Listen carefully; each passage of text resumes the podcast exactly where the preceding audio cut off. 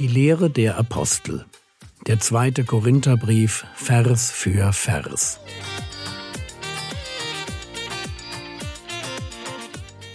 Theologie, die dich im Glauben wachsen lässt, nachfolge praktisch dein geistlicher Impuls für den Tag. Mein Name ist Jürgen Fischer und ich bin ziemlich erkältet, aber trotzdem geht es heute um 2. Korinther Kapitel 1, die Verse 1 bis 4.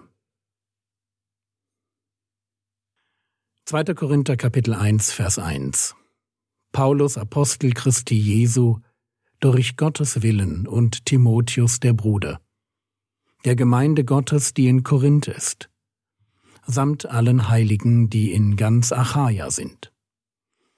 Fangen wir mit diesem ersten Vers an. Paulus Apostel Christi Jesu durch Gottes Willen. Paulus sieht sich als Apostel, aber er macht auch deutlich, dass er sich das Apostelamt nicht ausgesucht hat. Es war Gott, der ihn wollte. Und das bedeutet natürlich auch, dass jeder, der ihn als Apostel ablehnt, sich gegen Gott stellt. Allerdings die Tatsache, dass seine Feinde sich auch als Apostel bezeichnen, macht deutlich, dass sogar seine Gegner ihn anerkannt haben. Anerkannt haben, dass Paulus tatsächlich Apostel ist. Und dann lesen wir und Timotheus der Bruder. Paulus führt hier Timotheus an, und zwar nicht als Sekretär, sondern als einen Kollegen, einen zweiten Absender. Und er tut das, weil er zeigen will, dass er mit dem, was er schreibt, nicht allein dasteht. Und es ist nicht nur Timotheus, sondern samt allen Heiligen, die in Achaia sind. Achaia, das ist die römische Provinz, zu der Korinth gehört.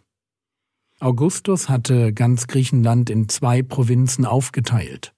Mazedonien im Norden und Achaia im Süden. Und Paulus führt die anderen Christen aus Achaia als Absender auf, weil die Korinther verstehen müssen, dass sie nicht die einzigen Christen sind. Ja, es gab wahrscheinlich gewaltige ökonomische und kulturelle Unterschiede zwischen der Hauptstadt Korinth und dem viel ärmeren Hinterland aber im Blick auf ihren Status als Gläubige, als Heilige, also als berufene Sünder, da können die Hauptstädter von den anderen noch eine Menge lernen.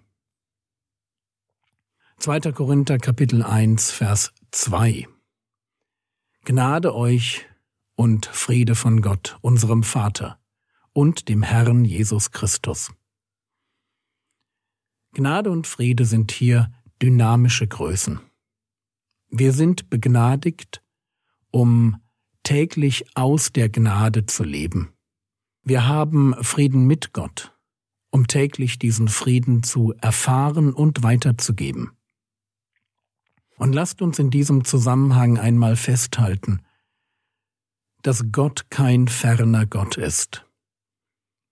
Der Gott, an den wir glauben, ist nicht der Gott der Deisten, der diese Welt, wie man eine Standuhr aufzieht, einmal ins Dasein gerufen hat, damit sie jetzt ohne ihn funktioniert. Nein, Gott ist ein naher Gott. Und sein Apostel wünscht seinen Briefempfängern den Segen eines nahen Gottes, den Segen von Gott, dem Vater und dem Herrn Jesus Christus. Gott will mit seiner Gnade und seinem Frieden eine tägliche Erfahrung sein für die, die ihn als Vater anrufen. Und wenn wir jetzt weiterlesen, dann unterscheidet sich der zweite Korintherbrief von allen anderen Paulusbriefen darin, dass er mit einem Lobpreis beginnt. Wir lesen in Vers 3, Gepriesen sei der Gott und Vater. Hier fehlt etwas. Das, was fehlt, ist die Freude an den Briefempfängern. Normalerweise lobt der Apostel und freut sich an den Christen, denen er schreibt. Er schreibt, was er an ihnen schätzt. Nichts davon hier. Normalerweise stellt Paulus heraus, was Gott für sie und durch sie getan hat. Aber im zweiten Korintherbrief feiert er, was Gott nicht für sie und durch sie, sondern für ihn, den Apostel und durch ihn getan hat. Statt für die Korinther zu danken, hofft er, dass sie für ihn danken. Warum dieser Unterschied? Und es gibt dafür natürlich verschiedene Erklärungen. Vielleicht freut sich Paulus einfach darüber, dass Gott ihn aus so großer Gefahr gerettet hat, dass er einfach nicht anders kann, als anderen davon zu schreiben. Ich glaube, so etwas kennt jeder. Vielleicht soll der Fokus auf ihn, auf sein Leiden und auf seine Errettung, aber auch dazu beitragen, ihr Vertrauen in ihn, in ihren Apostel zurückzugewinnen. Versteht ihr, wenn Sie sehen, wie Gott seinen Apostel gerettet hat, dann fangen Sie vielleicht an, wieder mit ihm zu sympathisieren. Es wäre dann ein rhetorischer Kniff. Erst sorge ich dafür, dass mich meine Leser mögen und für meine Rettung danken und sehen, wie Gott rettend in mein Leben eingegriffen hat, und erst dann schalte ich in den Angriffsmodus gegen die falschen Apostel, die ja immer noch da sind, und das Verhältnis der Korinther zu ihrem Gründungsapostel weiterhin sabotieren können. 2. Korinther Kapitel 1 Vers 3 Gepriesen sei der Gott und Vater unseres Herrn Jesus Christus, der Vater der Erbarmungen und Gott allen Trostes. Das, was wir hier lesen, gepriesen sei der Gott und Vater unseres Herrn Jesus Christus, das ist ein typischer jüdischer Lobpreis Gottes. 1. Könige 8, Vers 15, da sagte Salomo, gepriesen sei der Herr, der Gott Israels, der mit seinem Mund zu meinem Vater David geredet und mit seiner Hand erfüllt hat, was er verheißen hatte. Oder Psalm 41, Vers 14, Gepriesen sei der Herr, der Gott Israels von Ewigkeit zu Ewigkeit. Amen, ja, Amen. 2. Korinther 1, Vers 3 Gepriesen sei der Gott und Vater unseres Herrn Jesus Christus, der Vater der Erbarmungen und Gott allen Trostes. Gott ist immer der Gott und Vater unseres Herrn Jesus Christus. Und hinter dem Unser steckt die Idee, dass jeder, für den Jesus Herr ist, auch Zugang zu Gott als Vater hat.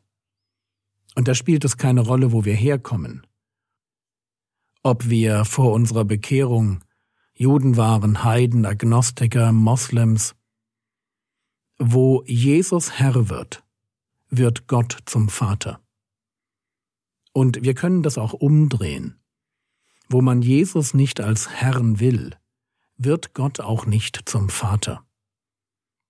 Das Herrsein Jesu ist für Paulus ein, ein ganz zentraler Bestandteil des Christentums.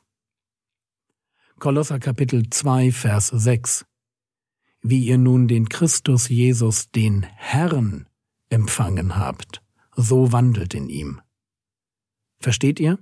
Bekehrung heißt, ich empfange einen neuen Herrn. Und deshalb 2. Korinther Kapitel 1 Vers 3 Gepriesen sei der Gott und Vater unseres Herrn Jesus Christus. Der Vater der Erbarmungen und Gott allen Trostes. Gott ist nicht nur ein Gott der Bekenntnisse und der Theorie. Man kann ihn erfahren. Das ist für Römer übrigens ein völlig irrer Gedanke.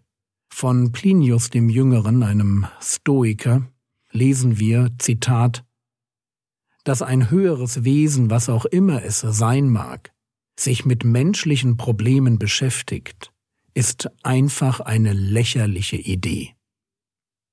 Das ist, was die Heiden denken. Aber das gilt eben nicht für unseren Gott und Vater. Er ist ein Vater der Erbarmungen und ein Gott allen Trostes.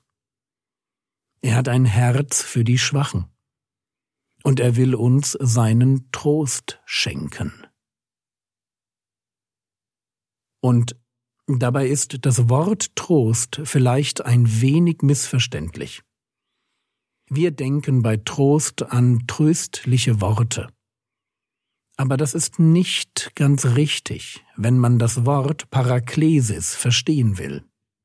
Zu Recht kann man es mit Unterstützung, Hilfe, Ermahnung, Ermunterung oder eben auch Trost übersetzen.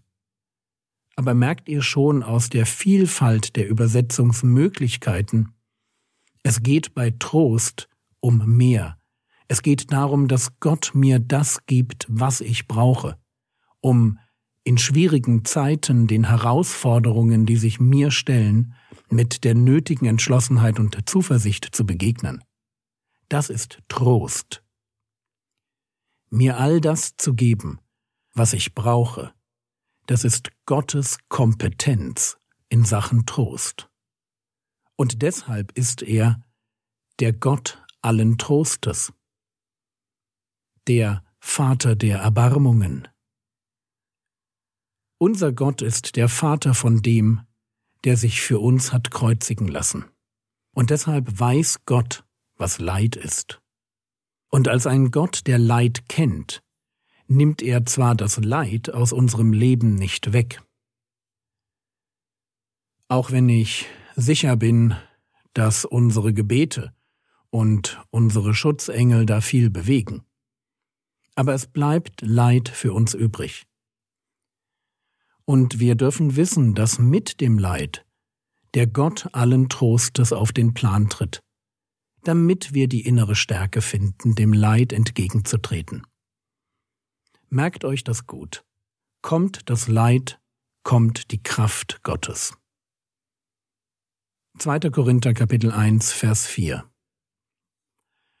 Der uns tröstet in all unserer Bedrängnis, damit wir die trösten können, die in allerlei Bedrängnis sind, durch den Trost, mit dem wir selbst von Gott getröstet werden. Wenn Paulus von Bedrängnis spricht, dann kann er damit Druck von außen, also Verfolgung meinen oder Druck von innen, psychischen Druck. In Römer 8, Vers 35, da geht es um äußerlichen Druck. Da heißt es, wer wird uns scheiden von der Liebe Christi? Bedrängnis oder Angst oder Verfolgung oder Hungersnot oder Blöße oder Gefahr oder Schwert. Ihr merkt, da kommt etwas von außen. Aber es gibt auch Philippa 1, Vers 17, da geht es um Bedrängnis als Druck von innen. Da heißt es, Philippa 1, Vers 17, die anderen aus Eigennutz verkündigen Christus nicht lauter, weil sie mir in meinen Fesseln Bedrängnis zu erwecken gedenken.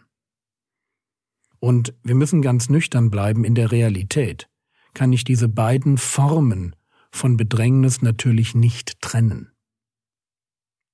So, wenn wir uns trotzdem das Thema Bedrängnis mal anschauen, was können wir dann von Paulus lernen? Und es sind vier Punkte. Erstens, er sieht Bedrängnis nicht als etwas Fremdes an.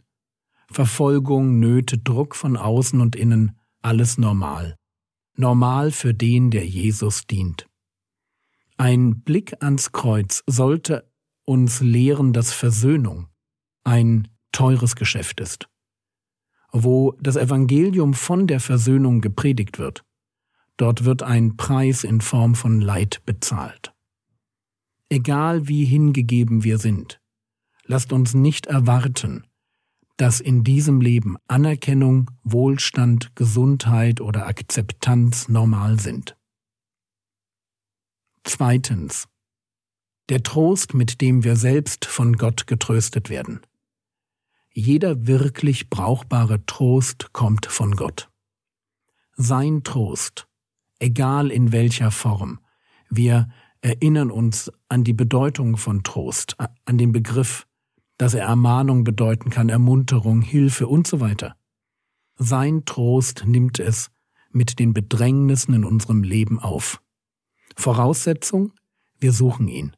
Wer vor Gott davonläuft, Gemeinschaft meidet, kaum mehr betet und Bibel liest, weil es ihm so schlecht geht, der muss seine Hingabe, sein Gottesbild und seine Klugheit wirklich hinterfragen.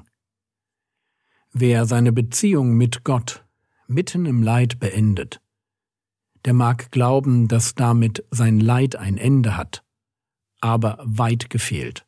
Auch der Ungläubige leidet. Und wenn ich Gott aufgebe, dann gebe ich halt die einzig wahre Quelle von brauchbarem Trost im Universum auf. Drittens. Die Bedrängnisse tragen bei Paulus dazu bei, dass sein Glaube an die Macht Gottes gestärkt wird, nicht geschwächt. Wir haben das gerade gelesen, gepriesen sei Gott. Im Christentum ist es das Leid des Christus am Kreuz, durch das Versöhnung und Rettung in die Welt kam. Leid ist einfach da, ein natürlicher Bestandteil einer nichtigen Welt. Leid ist das Böse, das Gott benutzt, um eine Welt zu befreien. Es ist ein Mittel, das Gott verwendet, aber keine Sache, die er sucht. Und Paulus sieht es anscheinend ganz ähnlich. Jedenfalls erklärt er nie das heute so populäre Problem des Bösen in der Welt. Er freut sich nicht über die Bedrängnisse. Sie sind für ihn wie für andere Menschen auch eine Herausforderung. Aber Paulus problematisiert auch nie die Frage, warum guten Menschen schlechte Dinge widerfahren. Er läuft vor dem Leid auch nicht weg oder schirmt sich in einem Kloster ab, sondern er nimmt es an. Kein Ärger, keine Bitterkeit, sondern ein tiefes Vertrauen in Gottes Wege und Gottes Weisheit und Gottes Fürsorge und Trost.